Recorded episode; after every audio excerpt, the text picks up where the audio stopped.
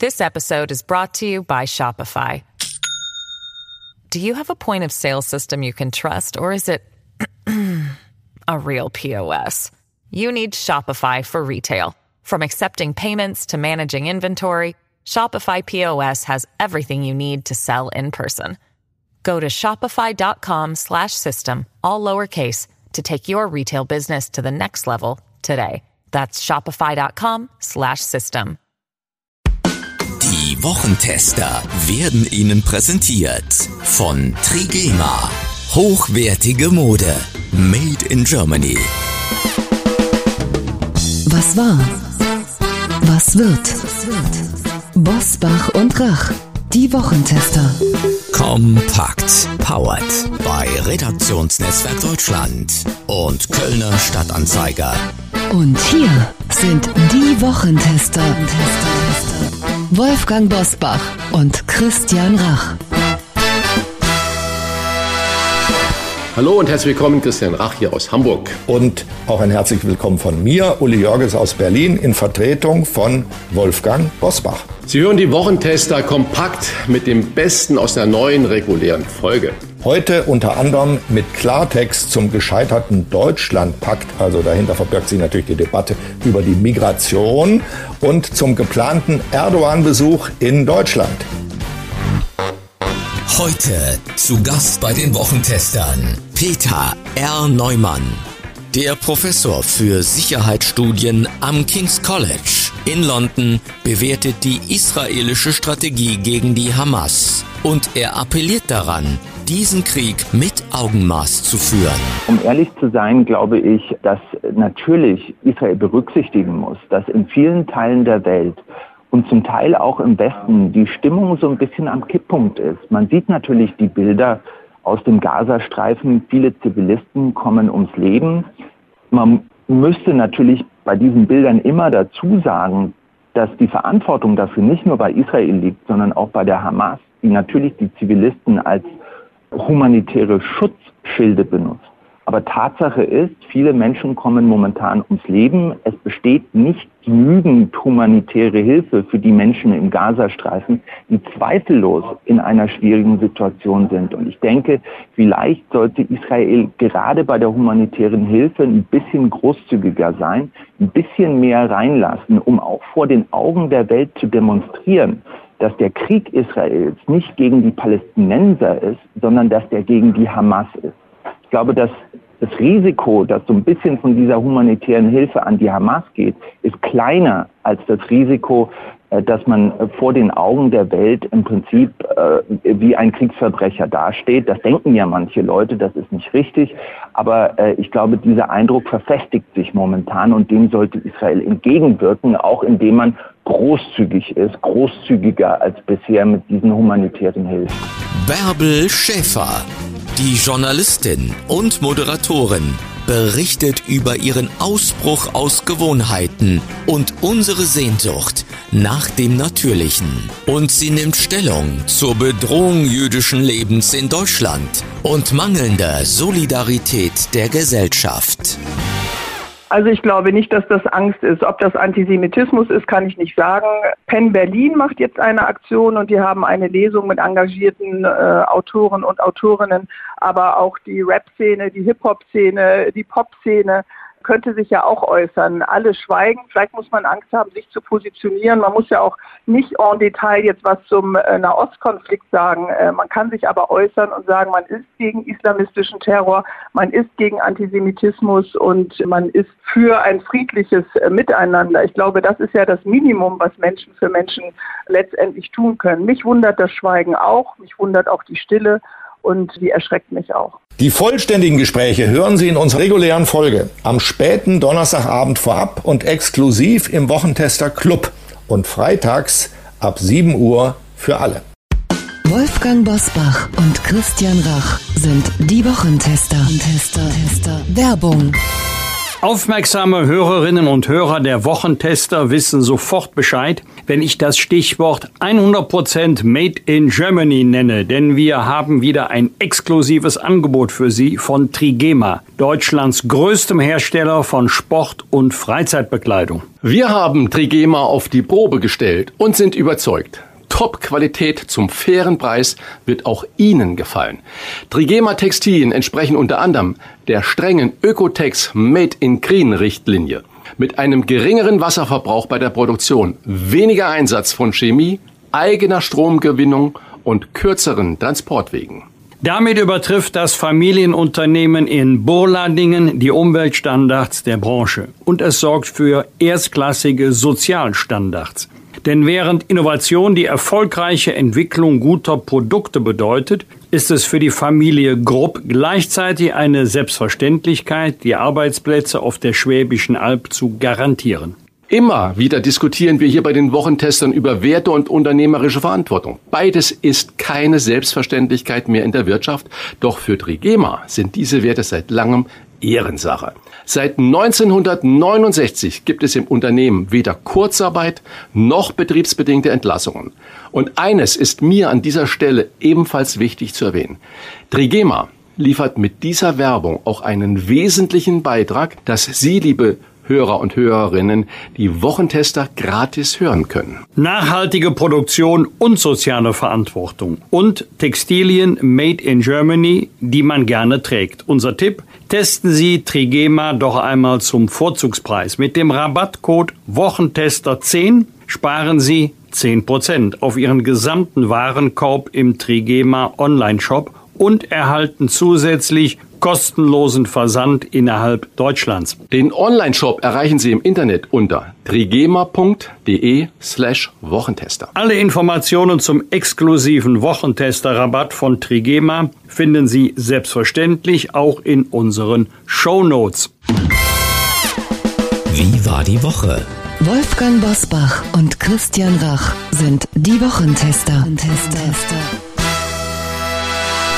Uli, ich wundere mich immer wieder, wie inflationär ähm, in Nachrichtensendungen, in Talkshows, aber auch von den politischen Handlungen mit schwergewichtigen Wörtern umgegangen wird, wie zum Beispiel historisch.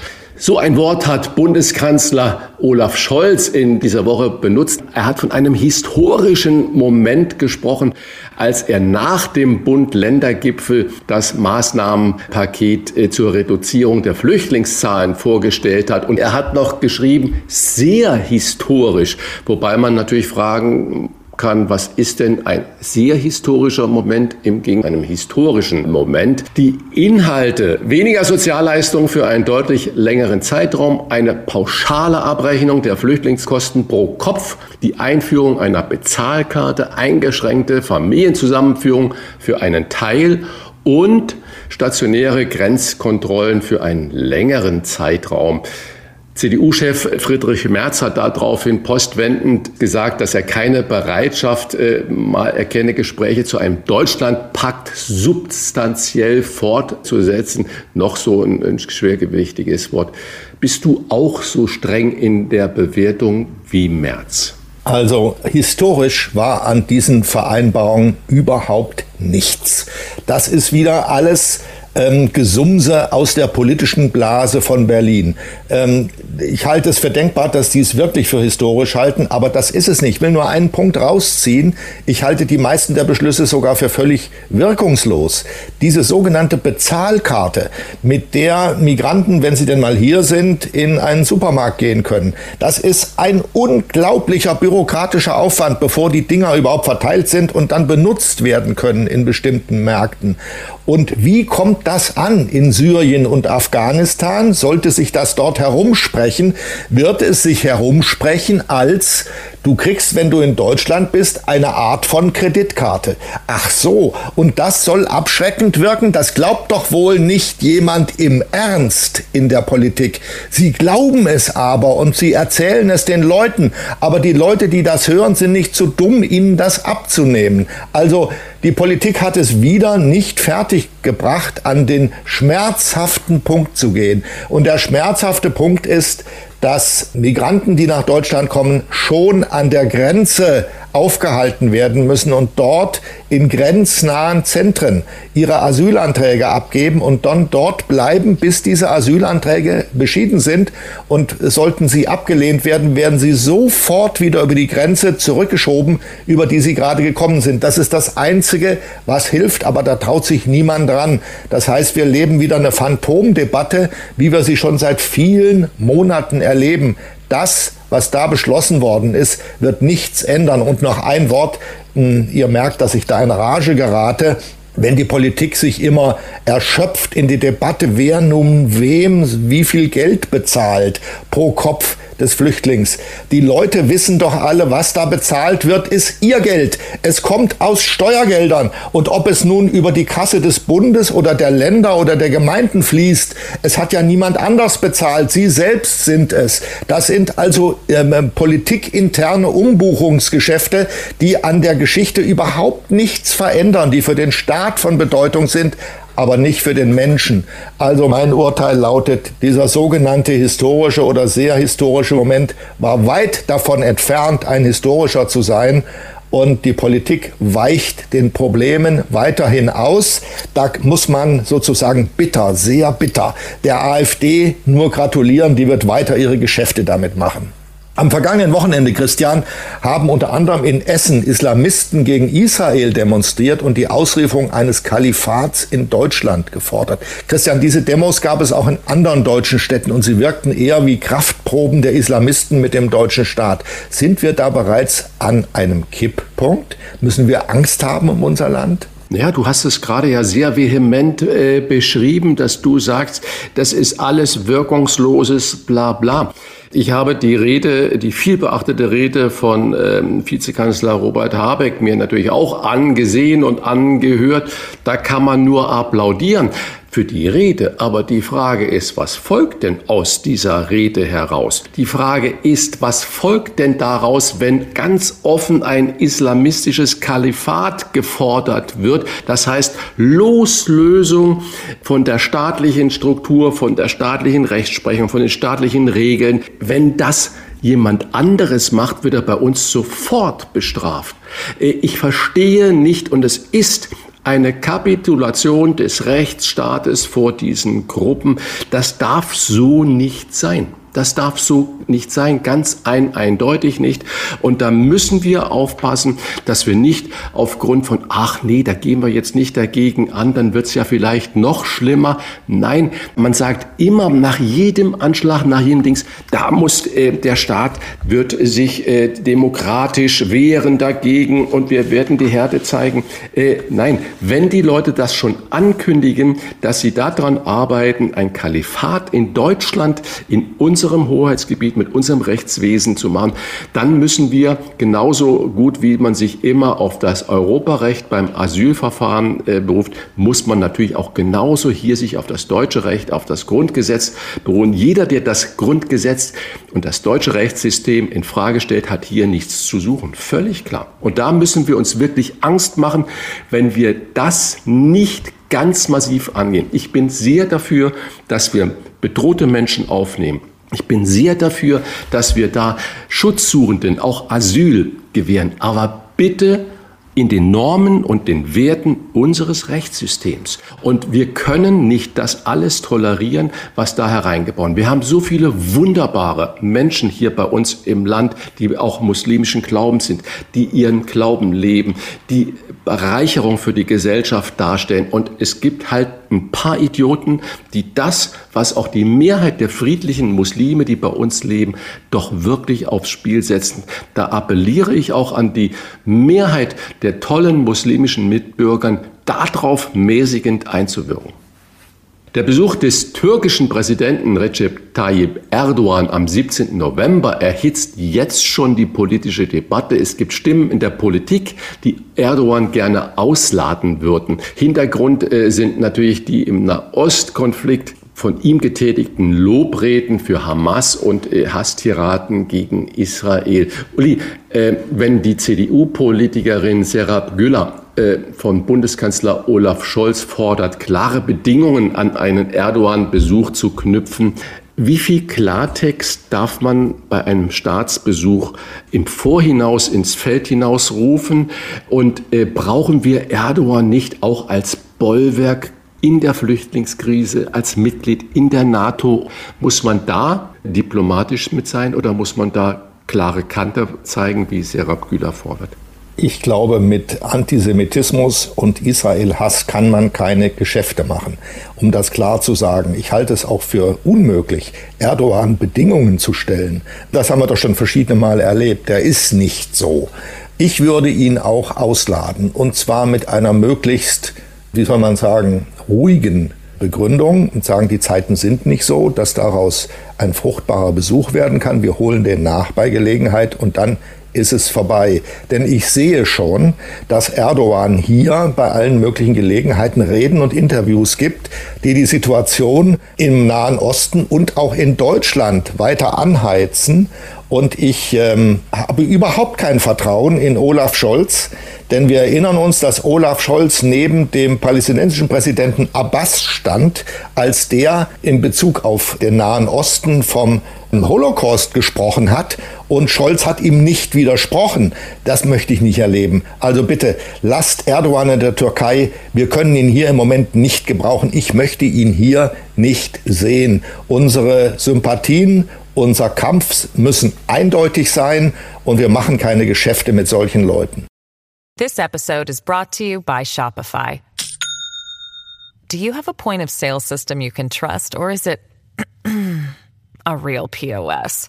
You need Shopify for retail. From accepting payments to managing inventory, Shopify POS has everything you need to sell in person. Go to shopify.com/system all lowercase to take your retail business to the next level today. That's shopify.com slash system. Was wird? Was wird? Wolfgang Bosbach und Christian Rach sind die Wochentester. Am Samstag um 11.11 Uhr beginnt die Karnevalssession in den Hochburgen im Rheinland und natürlich auch in den Faschingshochburgen im Süden.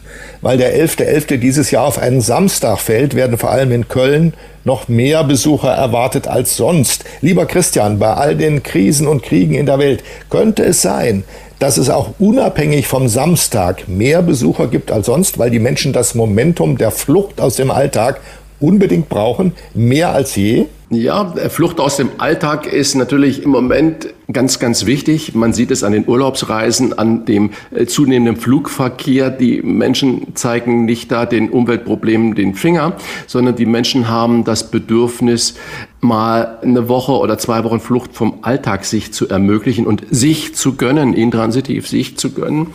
Vermutlich äh, kann es beim Karneval, du hast Session gesagt, ich würde jetzt als Norddeutscher sagen, Karneval-Saison beginnt.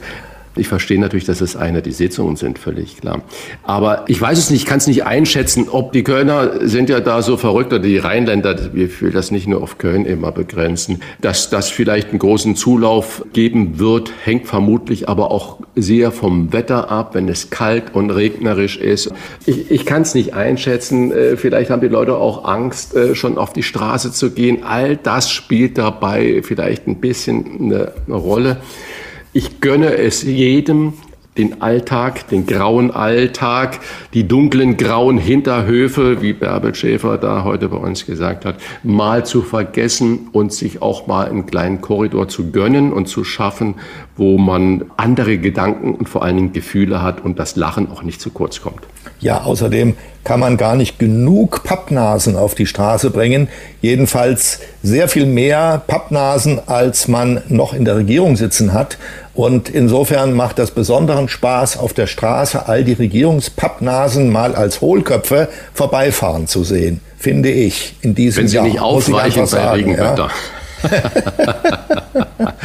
Gut, wir lachen jetzt schon und ich hatte mit Wolfgang Bosbach letzte Woche schon mal kurz drüber gesprochen. Am Sonntag wäre oder würde werden 100 äh, Jahre alt Vico von Bülow, besser bekannt als Loriot. Ich habe diese Woche die wunderbaren dokumentarischen Film über ihn im Fernsehen gesehen und wir haben uns trefflich darüber unterhalten. Und da er für mich so einer der größten Deutschen in der Unterhaltungsbranche mit so einem feinen Satire und Spiegel der Gesellschaft, den er uns da immer allen vorgehalten hat, ist grandios, äh, finde ich, Vico von Bülow möchte ich natürlich auch dich fragen, lieber Uli, was verbindest du mit Loriot? Hast, erinnerst diese, du dich daran? Diese Hast traumhafte Kombination aus einem alten Preußen, also einem Herrn, Vico von Bülow, immer ganz gerade durchgedrücktes Kreuz mit einem Sakko an und einem Einstecktuch und so weiter, alles was dazugehört, und dem Humor,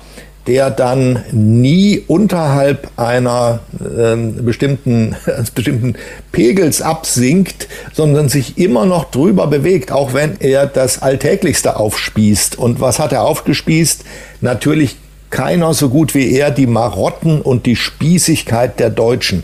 Die Figuren, die er da ähm, auf die Bühne oder für die Kamera gebracht hat, sind eigentlich unglaublich gut. Ich will nur zwei Stichworte nennen. Herr Müller, Lüdenscheid, herrlich. Wie viele Müller-Lüdenscheids sind wir alle in unserem Leben schon begegnet? Also ich könnte wahrscheinlich 20 am Stück aufzählen.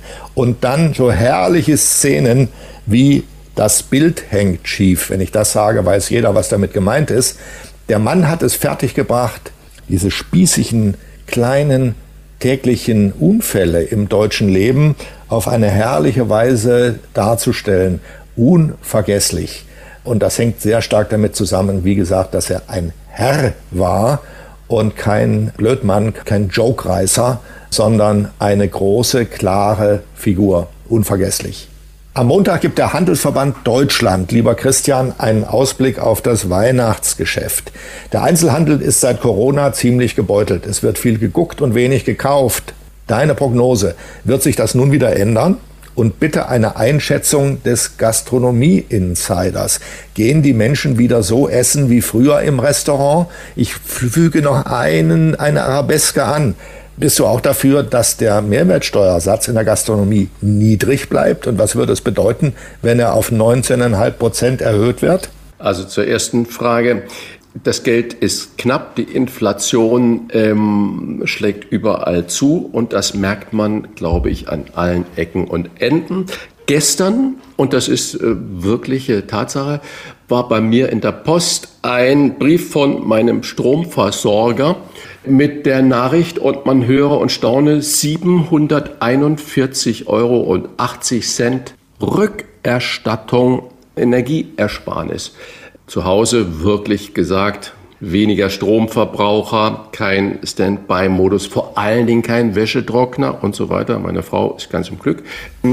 Ich vermute, dass es vielen Familien hoffentlich im Moment so geht, dass eine kleine Summe, große Summe äh, rückerstattet wird. Und meine Hoffnung ist, dass die Menschen mit diesem vielleicht Geld sich kleine Weihnachtsgeschenke gönnen.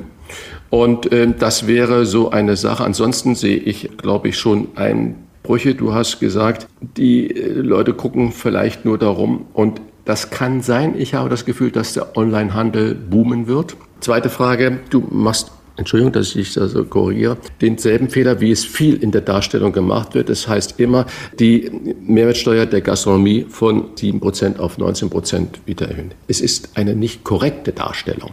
Die Mehrwertsteuer in der Gastronomie ist nur wenn ich mal sage, die Hälfte ist Essensumsatz, die andere Hälfte ist Getränkeumsatz in der Gastronomie. Stimmt. Beim Getränkeumsatz war die Mehrwertsteuer schon immer 19 Prozent, ist also nie auf 7 Prozent gesenkt worden. Deshalb wir waren wir beide, lieber Christian, so lange schon nicht mehr betrunken weil es immer so ja. teuer ist. Ja. Und weil wir auch das Alter haben, wo schon zwei Glas Bier reichen. so, und dann, das heißt also 50 Prozent des gastronomischen Umsatzes war immer schon bei 90 Prozent geblieben und es ging nur um die Essensumsätze. Und ich möchte immer wieder, und das mache ich mantramäßig, darauf hinweisen.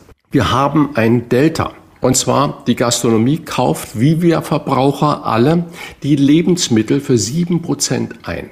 Muss sie aber mit 19 Prozent dann wieder verkaufen ab Januar. Und ich habe leider wenig Hoffnung, dass Olaf Scholz sein Wort hält, äh, das er gegeben hat, öffentlich im Fernsehen gegeben hat, dass die Mehrwertsteuer auf Lebensmittel in der Gastronomie von 19 auf 7 Prozent gesenkt werden und dass das auch so bleiben wird, hat er öffentlich gesagt. Ich glaube nicht, dass Scholz da sein Wort hält. Seriöse Berechnungen sagen, das kostet den Staat etwa 3,5 Milliarden Euro, wenn das so bleibt. Ich weiß nicht, ob in diesen Berechnungen da drin berücksichtigt ist, wie viel weniger Umsatz gemacht werden wird, wenn es wieder erhöht wird. Äh, heute geht die Schere der guten, der qualitativ hochstehenden Restaurants, die ihre Mitarbeiter fair bezahlen, die äh, auf nachhaltige Lebensmittel setzen, die auf Umweltstandards setzen, die laufen gut. Das kann sich aber ein Großteil der Bevölkerung überhaupt nicht mehr leisten, weil die Preise natürlich dementsprechend sind. Und ich befürchte, dass wir diesen Gap die sich was leisten können, in der Bevölkerung genauso haben werden wie bei den Krankenversicherungen. Der Privatversicherte, der kriegt eine Leistung, die weit über das gesetzliche Niveau hinausgeht. Und äh, derjenige, der nur gesetzlich versichert ist, ohne Zusatzversicherung, der kriegt keine Termine, der kriegt keine zusätzlichen Behandlungen und so weiter und so fort. Da bewegen wir uns gesellschaftlich auf einen schmalen Grat hin und das würde ich bei der Diskussion darüber, ob man sie letztendlich erhöht oder nicht, zu berücksichtigen wissen. Wenn die Gastronomie nicht mehr für alle da ist, ist das eine Zerreißprobe für den gesellschaftlichen Zusammenhalt. Wenn ich mir vorstelle, ich habe das früher schon mal gemacht, an Silvester, haben alle gastronomischen Betriebe mal zu oder streiken, wie das, was äh, die GDL jetzt da fordert. Die Gastronomie streikt mal. Ich glaube, Mord, Totschlag und sonstigen Depressionen, haben wir heute auch drüber gesprochen, nehmen rasant zu. Die Gastronomie ist ein gesellschaftlicher Kit, der eigentlich so in seiner Bedeutung sehr, sehr selten wahrgenommen wird. Die Politik sagt immer noch, die Edelrestaurants, siehe drei Sterne, kriegt äh, keine Arbeitserlaubnis für einen chinesischen Koch, weil er kein chinesisches Restaurant ist. Es wird immer noch stigmatisiert für die Betriebe, die Wert auf faire Bezahlung oder übertarifliche Bezahlung legen, die Wert auf Umweltstandards sind, äh, legen, die Wert auf nachhaltige Produkte legen. Da haben wir immer noch was und dann kostet das Ganze jetzt 32 Euro. Ja, so kostet es halt, wenn nicht nur die GDL eine 35-Stunden-Woche kostet und ihre Menschen mit 3000 Euro äh, ähm, Inflationsausgleich bedenken will und 555 Euro mehr im Monat bei vollem Lohnausgleich. Nee, in der Gastronomie muss das Schnitzel nach wie vor 9,80 Euro kommen. So kann es nicht sein. Wir müssen mal eine extra Sendung darüber machen, weil es ist ein Riesenthema und ich glaube, die gesellschaftliche Auswirkung ist denjenigen, die sagen, keine Subventionen, dass die noch mehr verdienen, denen ist das überhaupt nicht bewusst. Uli, am Donnerstag hat nach jahrelanger Abstinenz erstmals wieder der Bambi Premiere. Die, die das nicht wissen, Bambi wird vom Burda Verlag verliehen oder wurde immer verliehen. Am Donnerstag um 20.15 Uhr kann man sich diese Verleihung, diese Preisverleihung bei Sat1 angucken. Es werden berühmte Schauspieler, Schauspielerinnen, es werden Fernsehsendungen ausgezeichnet, Politikprofis und andere Persönlichkeiten. Es ist wieder ein Schaulaufen des Who is Who. Hat Bambi, hat so eine Veranstaltung noch eine Chance? Brauchen wir genau wie ich das gerade für Gastronomie geschrieben habe, brauchen wir solche Sehnsuchtsorte im Fernsehen, wo man sagt, oh, guck mal. Ja, so Sehnsuchtsorte bleiben, brauchen wir schon. Aber wir brauchen keine Werbeveranstaltungen für Großverlage. Und das ist eine und ist es immer gewesen, nämlich für den Burda Verlag. Äh, also im Kern um die Zeitschrift Bunte. Ich weiß ein bisschen, ähm, wie das dazugeht. Ich war nämlich als Begleiter meiner Frau, die äh, da immer eingeladen war, früher als sie noch eine sehr prominente Fernsehfrau war, bin ich da mitgegangen. Und ich vergesse nicht, wie ich zum ersten Mal in Hamburg am Hafen über den roten Teppich gegangen bin vor diesen Bataillonen von Fotografen. Ich war schockiert über das, was sich da abgespielt hat.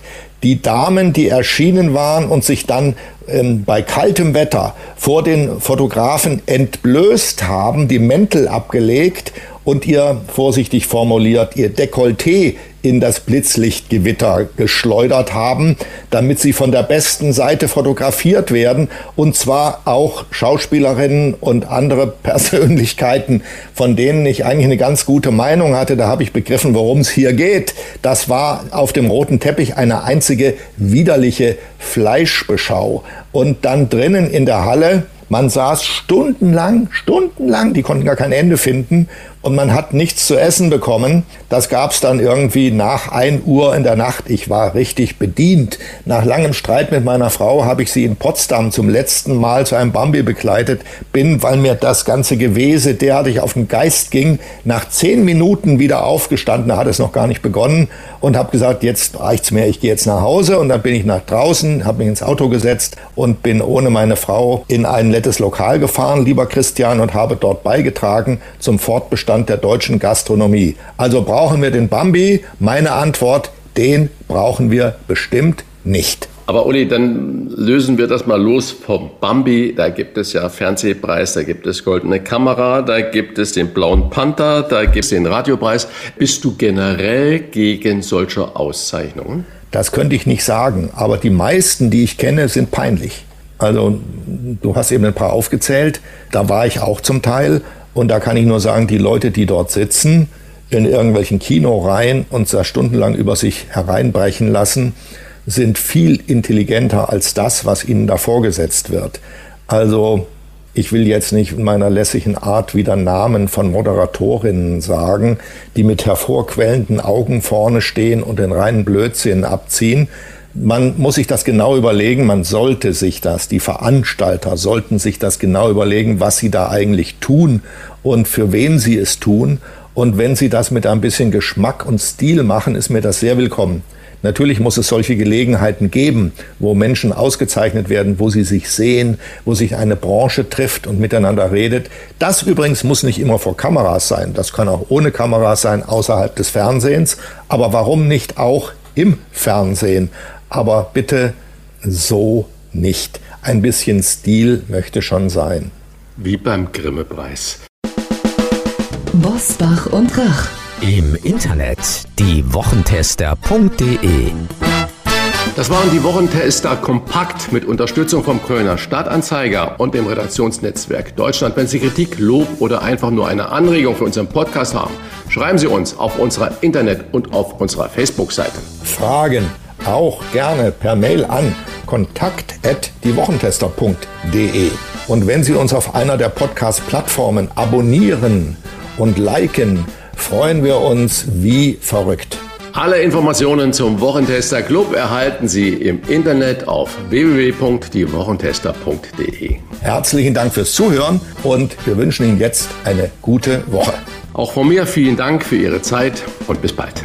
Was war? Was wird? Wolfgang Bosbach und Christian Rach sind die Wochentester. Ein Maßgenau Podcast. Powered bei Redaktionsnetzwerk Deutschland und Kölner Stadtanzeiger.